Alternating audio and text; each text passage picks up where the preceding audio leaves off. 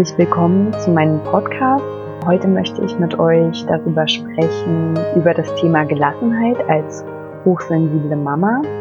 Ich glaube, das Thema interessiert uns alle sehr brennend, ähm, besonders wenn wir Mama ähm, eines Kleinkindes sind, ähm, so wie ich es bin, aber natürlich auch zu jeder anderen Zeit, ähm, wenn man bewusst Mama sein möchte, präsent sein möchte, dann ja, ist Gelassenheit ein Zustand, nach dem wir uns wahrscheinlich häufig sehnen oder nach dem wir streben. Ich weiß nicht, wie das bei euch ist. Ich bin ähm, alleinerziehend und meine Tochter ist ähm, jetzt drei.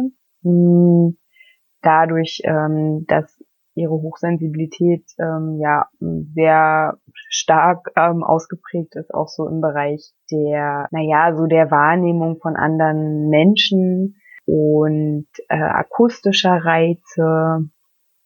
Hm, ja, ist halt an ähm, Kindergarten bis jetzt nicht zu denken.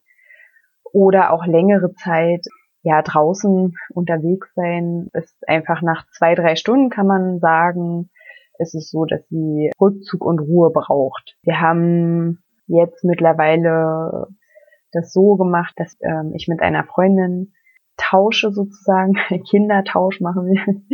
Also momentan einmal die Woche geht meine Tochter zu ihrer Freundin spielen und die Tochter kommt auch zu uns oder wir gehen dahin, wie auch immer. Auf jeden Fall ähm, bin ich ab und zu alleine. Für viele da draußen sicherlich sehr, sehr, sehr, sehr selten. Und in dieser kurzen Zeit betreibe ich Selbstfürsorge oder ähm, ja, mache irgendwas, ähm, was mir wichtig ist. Wie jetzt zum Beispiel gerade diesen Podcast aufnehmen. Ich würde gern in diesem Podcast mit euch teilen, was ich so in den letzten drei Jahren gelernt habe. Also was mir gut tut, ähm, wie, wie ich mein Energielevel hochhalte sozusagen und nicht ähm, ja als völlig überreizte, aggressive da Ende sozusagen. Und ähm, natürlich, also muss ich dazu sagen, natürlich bin ich auch mal überreizt und natürlich ähm, bin ich auch mal wütend.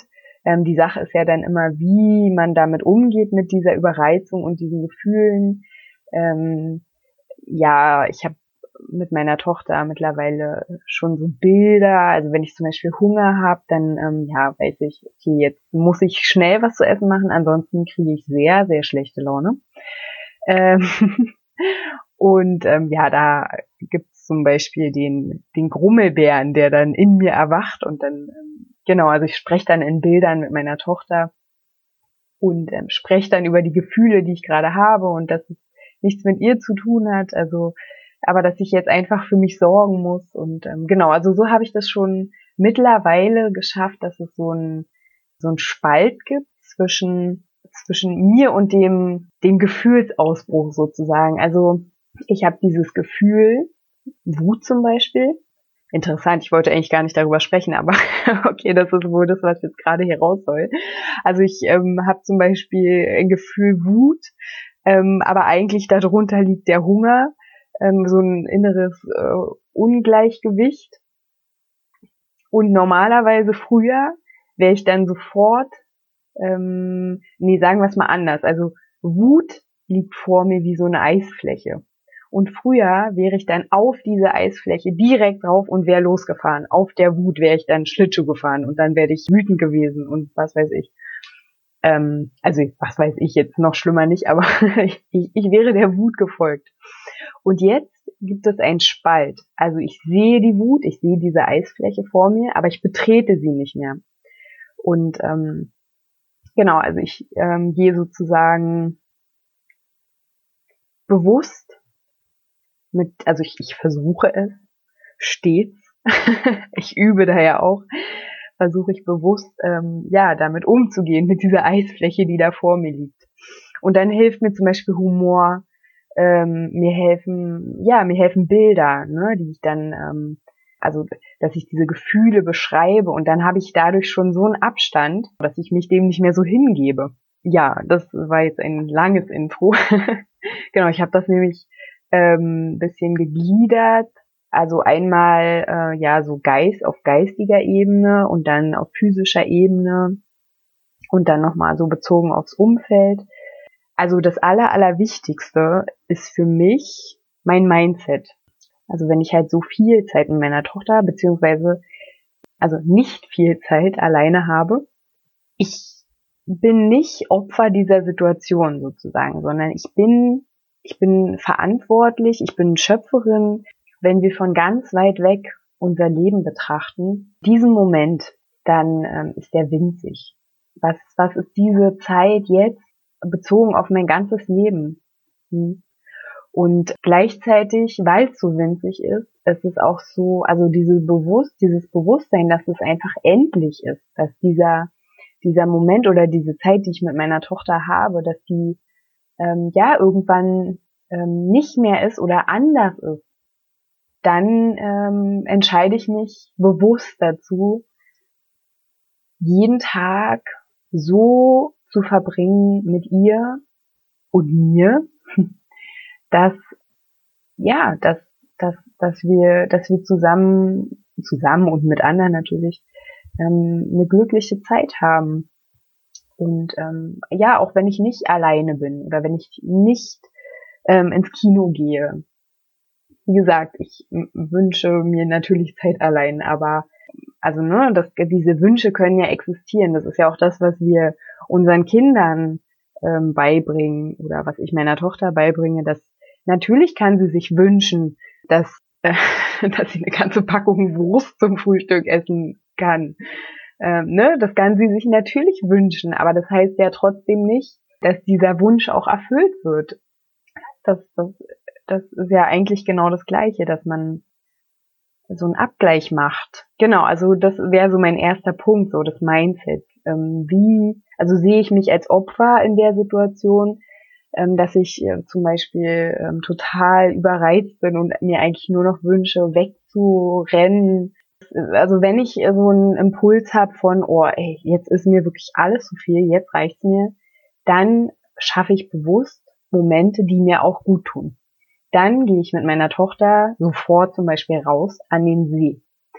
Also wenn ich merke, mir steht es schon irgendwo ganz weit an meinem Scheitel, dann sage ich so, ähm, jetzt ziehen wir uns sofort an und gehen raus. Ich bin gerade stinkewütend und ich möchte gerne, dass wir jetzt rausgehen. Genau. Und das funktioniert auch. Weil genauso, ich bin ja ein Vorbild, macht sie das auch. Wenn sie wütend ist, dann hat sie jetzt mittlerweile schon so ein paar, ähm, so ein paar Sachen. Also sie kann es formulieren, ich bin jetzt gerade wütend, Mama, ähm, ich möchte jetzt umarmt werden oder so, ne? Also sie hat da jetzt auch schon so ein kleines Repertoire. In dem Mindset ist natürlich aber auch enthalten, dass man ähm, ja auch auch abgeben kann, also darf, möchte, wie auch immer. Ne, das ist auch wichtig. Also das jetzt ja nicht in meiner in meiner Position ist das jetzt nicht so. Also ja, ich habe irgendwann gemerkt, okay, meine Tochter lässt sich nicht ähm, bei anderen ähm, so leicht zufriedenstellen. dass ich das dann irgendwann angenommen habe. Also ich sehe und ich weiß, es wird immer, also sie wird immer offener, ganz, ganz langsam, wie so eine Blüte. Und es ist total okay. Ich habe es ähm, ich hab's angenommen. Es ist schwierig im Außen da manchmal damit umzugehen. Also weil vom, von außen kennt ihr ja sicherlich, wenn ihr ein hochsensibles Kind habt, ähm, was eher introvertiert ist, aber wahrscheinlich auch, wenn es extrovertiert ist. Ähm, aber das ist jetzt nochmal, das wäre ist jetzt ein neues ist jetzt ein neues Podcast-Thema. Genau, aber dieses sich bewusst erlauben, ich nehme jetzt eine Auszeit. Zum Beispiel habe ich, bevor ich jetzt, also ich habe nur eine gewisse Zeit, eine kleine Zeit gerade. Aber nachdem meine Tochter losgegangen ist, ich habe mir gesagt, okay, ich habe nur eine kleine Zeit, aber ich mache jetzt Yoga. Ich nehme mir bewusst jetzt eine Auszeit, um wieder so in meine Balance zu kommen. Ich war jetzt nicht groß außer meiner Balance, aber einfach um mich zu zentrieren, dass ich weiß, was, was ähm, ich jetzt mache und weil es mir gut tut. Also ihr kennt ja bestimmt ähm, Medi Morrison bei YouTube, die hat ja auch so ganz kurze Sequenzen, so 10 bis 20 Minuten. Wenn man das einmal am Tag macht, also als ich angefangen habe, das zu machen, Und ich gebe zu, ich mache es nicht jeden Tag. Also es gibt auch einfach Tage, da, wenn sie zum Beispiel gar nicht schläft abends, dann, dann, ja, dann mache ich da jetzt kein Yoga mehr. Ähm, aber ich versuche das jeden Tag, eine kleine Sequenz wenigstens ähm, zu machen, einfach weil es mir ein Gefühl gibt von, ich sorge für mich und ich mache es mir schön. Ne? Auch wenn meine restlichen Rahmenbedingungen halt, wie gesagt, ne, aber in diesem, in diesem kleinen Zeitfenster sorge ich für mich. Oder ich mache mir ähm, was Schönes zu essen. Oder ähm, als meine Tochter sehr klein war, da ähm, ja, war Baden mein Luxus. Und ähm, genau, also wir dürfen uns bewusst Auszeiten nehmen. Wir dürfen auch loslassen ohne schlechtes Gewissen. Also ich habe ähm, eine Freundin, der fällt so schwer, ihren Sohn an eine Verwandte abzugeben, obwohl der sie liebt und sie liebt ihn und ähm, genau, da sind halt ähm, im Unterbewusstsein so viele Glaubenssätze. Ja, das steht dann sozusagen im Weg, weil eigentlich ähm, braucht sie diese Auszeit auch und eigentlich wünscht sie sich die auch, aber ja, wenn man da so innerlich verstrickt ist, so, dann ja, ist das schwierig. So, dann ähm, zum Körper. Habe ich ja jetzt schon gesagt, mit dem Yoga. Ähm, also wie wichtig einfach die Versor also die, die ähm, Umsorgung des eigenen Körpers ist. Ich weiß nicht, äh, wie ihr euch ähm, körperlich ins Gleichgewicht bringt.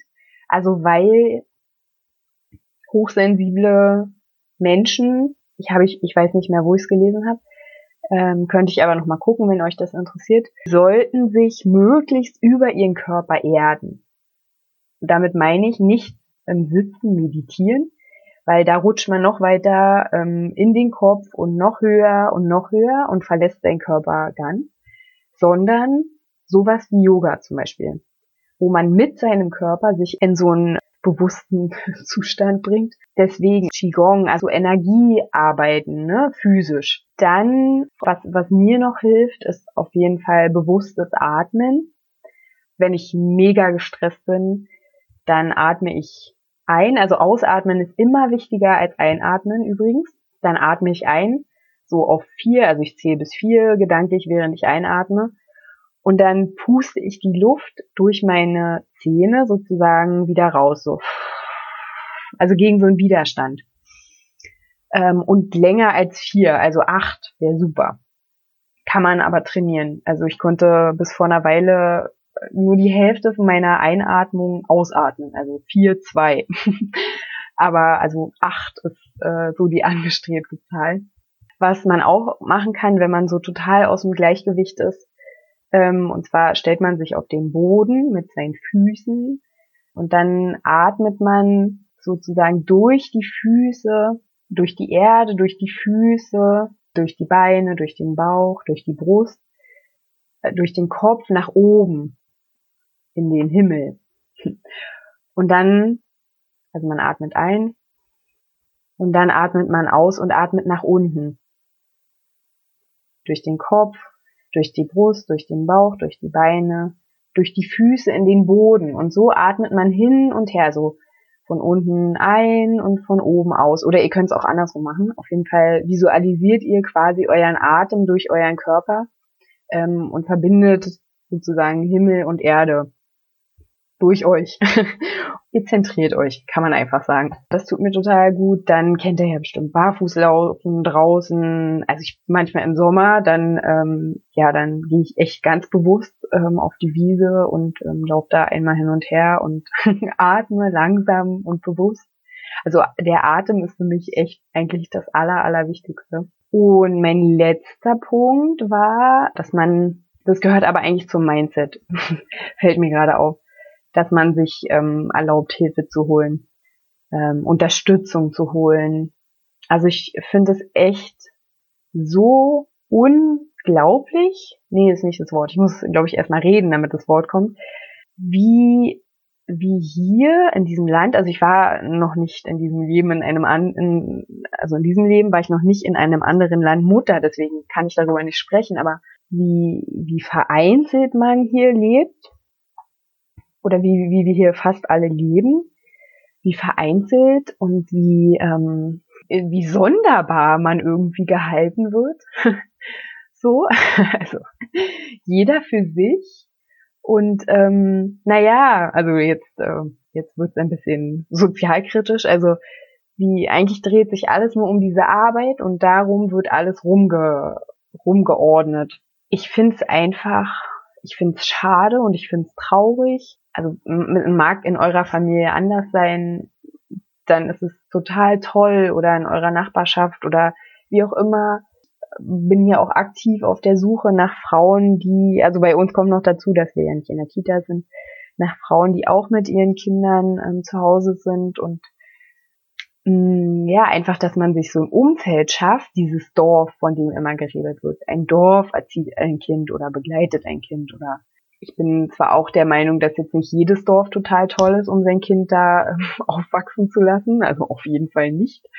Ähm, aber ähm, so ein gewisse, so ein gewisses soziales Gefüge außerhalb dieser institutionellen, künstlichen Gefüge, sage ich mal. Also weil ein Kindergarten ist einfach ähm, was Künstliches. Das ist ja keine Gruppe, ähm, die sich so zusammenfindet, wo so jeder guckt, oh, passe ich da rein und ähm, harmonisiere ich da. Und also besonders für hochsensible Menschen ist es ja total wichtig irgendwie, dass die Gruppe, naja, jetzt nicht total irre ist.